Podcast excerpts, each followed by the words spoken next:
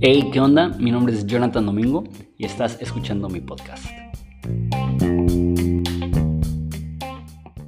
Hey, ¿qué onda? Ahora el penúltimo video eh, viendo preguntas del diluvio y de la torre de Babel y hablamos una vez más acerca del libro de Enoch. La pregunta es, ¿por qué Jesús cita el libro de Enoch si no está en el Antiguo Testamento? Este, si tienes preguntas acerca del libro de Enoch, el video que subí previo a esto entró en mucho más detalle acerca de qué es el libro de Enoch y por qué no es considerado como un libro canónico del Antiguo Testamento.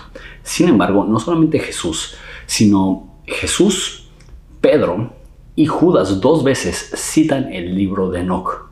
Es más, hay algunas personas que son hiper mega fan del libro de Enoch que empujan a considerarlo canónico porque Jesús lo, cita.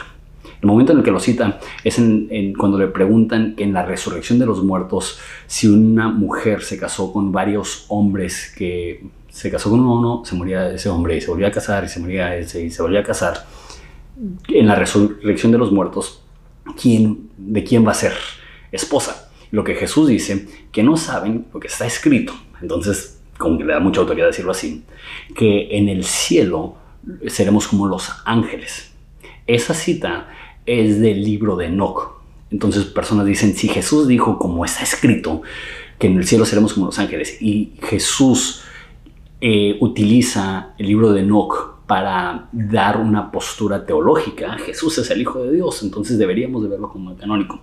Sin embargo, eh, el libro de Enoch no es el único escrito antiguo que se cita en el Nuevo Testamento. Pablo cita a diferentes filósofos en su, en su discurso en Atenas. Dice, como han dicho algunos de sus propios filósofos, porque de él somos, de, él somos y en él nos movemos. Entonces, este, Pablo utiliza a los filósofos del tiempo.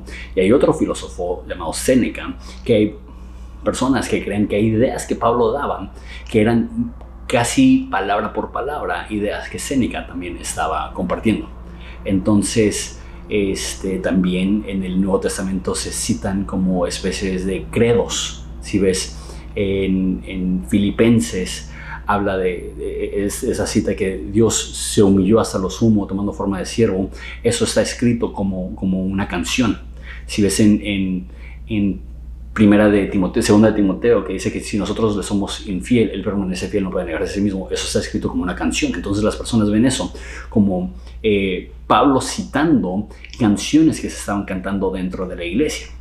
Entonces, ¿dónde están esas canciones? Pues están incluidas porque Pablo las dijo, pero no están incluidas, no hay, una, no hay un himnario divino del Nuevo Testamento que pudiera estar citando la Biblia. Entonces, autores de la Biblia citan cosas que no están en la Biblia.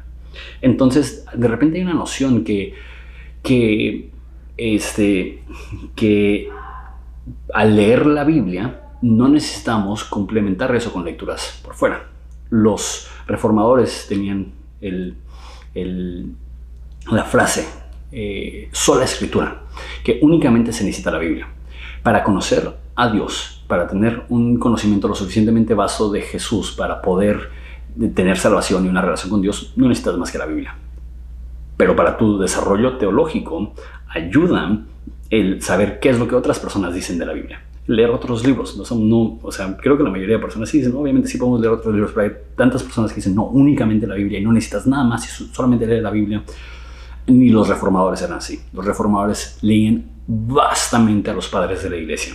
Si ves eh, las instituciones del cristianismo, uno de los libros más influyentes de todos los tiempos, escrito por Juan Calvino, él cita, no, no, no lo eh, no lo escribí, pero creo que cita más de 100 veces a, San Agustín. Entonces, ellos decían sola escritura, pero ellos leían mucho a los teólogos. ¿Qué significa eso? Que sola escritura no significa que no escuches o leas cosas que no están en la Biblia.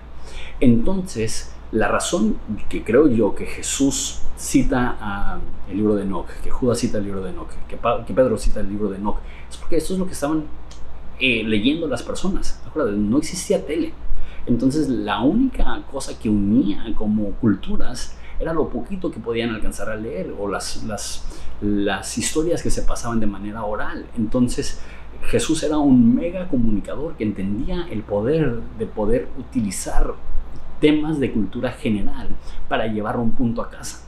Entonces, Dios, Jesús no está deificando el libro de Enoch, está utilizando el libro de Enoch como una herramienta para conectar con las demás personas. Eso tiene muchas implicaciones.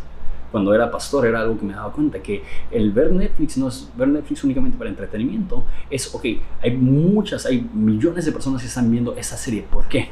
Y cómo puedo utilizar el contenido de esta serie para abrir puentes, uno, en explicaciones como ejemplos para que las personas puedan entender lo que quiero decir, y dos, en puentes de conversación para poder entablar una conversación y poder llevar esa conversación a Jesús.